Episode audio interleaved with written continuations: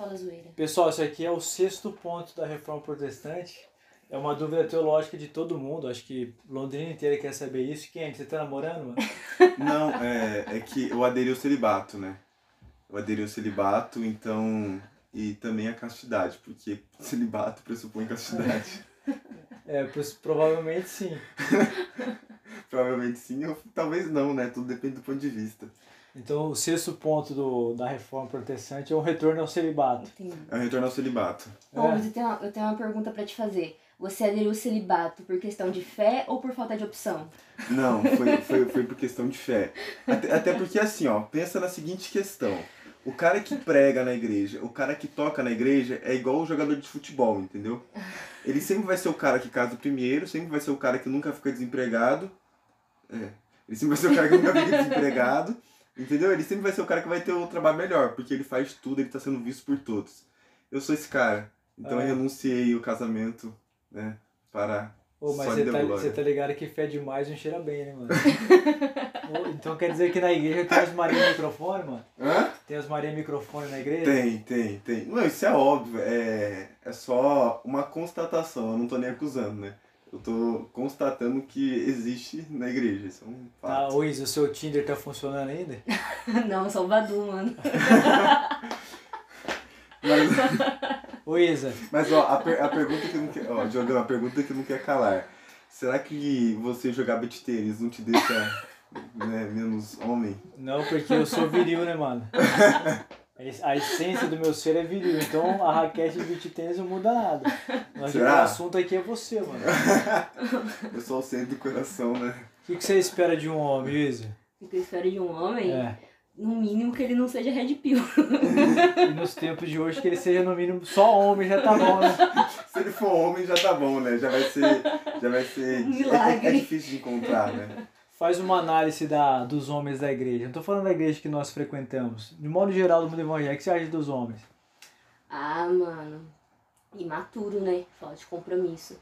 Normalmente a galera, assim, não todos, né? Mas pelo menos os jovens, assim, eu vejo que, que tá lá ou pra dar glória a si mesmo, indo completamente contra o quinto ponto que a gente falou, ou pra ficar de olho nas meninas, né?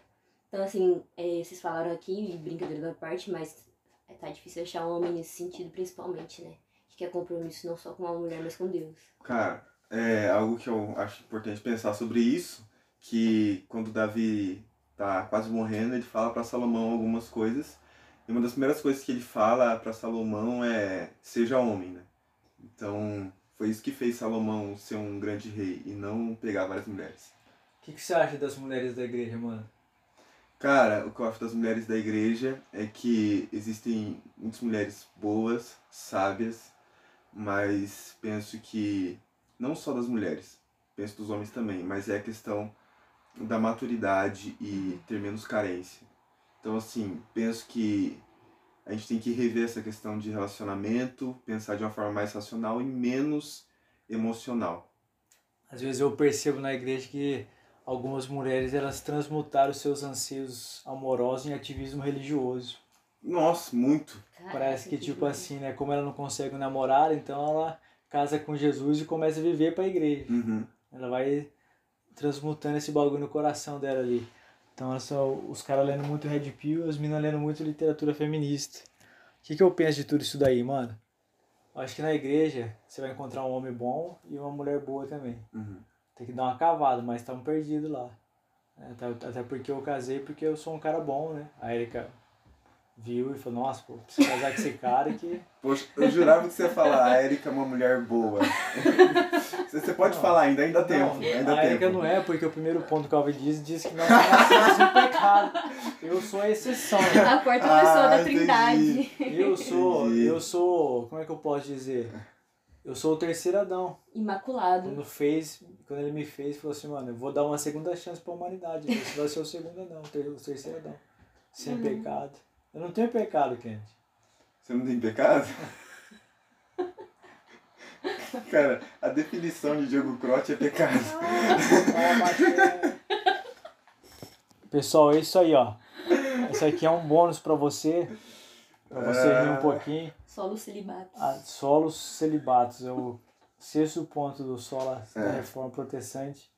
Que o Candy fez aí. Não, sim, eu penso, isso, isso é uma bandeira que eu levanto e vou levantar essa bandeira até o fim da vida, assim eu pretendo, porque tá nas escrituras, né? Celibato é um dom, isso quer dizer que nem todo mundo tem que casar. Então, pelo amor de Deus, para de querer casar todo mundo da sua igreja aí, porque muito provavelmente você tá destruindo aí alguém que recebeu um dom e ainda não descobriu. Uma pergunta sincera. O que, que é Badu, mano? Só ela sabe. O fato de só ela saber, entende? É, fica aí o questionamento do nível de espiritualidade que ela tem. Não, mano, eu não sei o que é isso aí. O que, que é isso aí? Mano, é tipo um Tinder. Só que é uma outra plataforma. Você tá demais, hein? É o, é o concorrente do Tinder? É, é o concorrente do Tinder e daquele nova parada do Facebook de arrumar um parceiro agora também. Tem vários, mano. Você tá por dentro, que eu não conheço nenhum desses aí. Aqui É que profana, né? Até mais!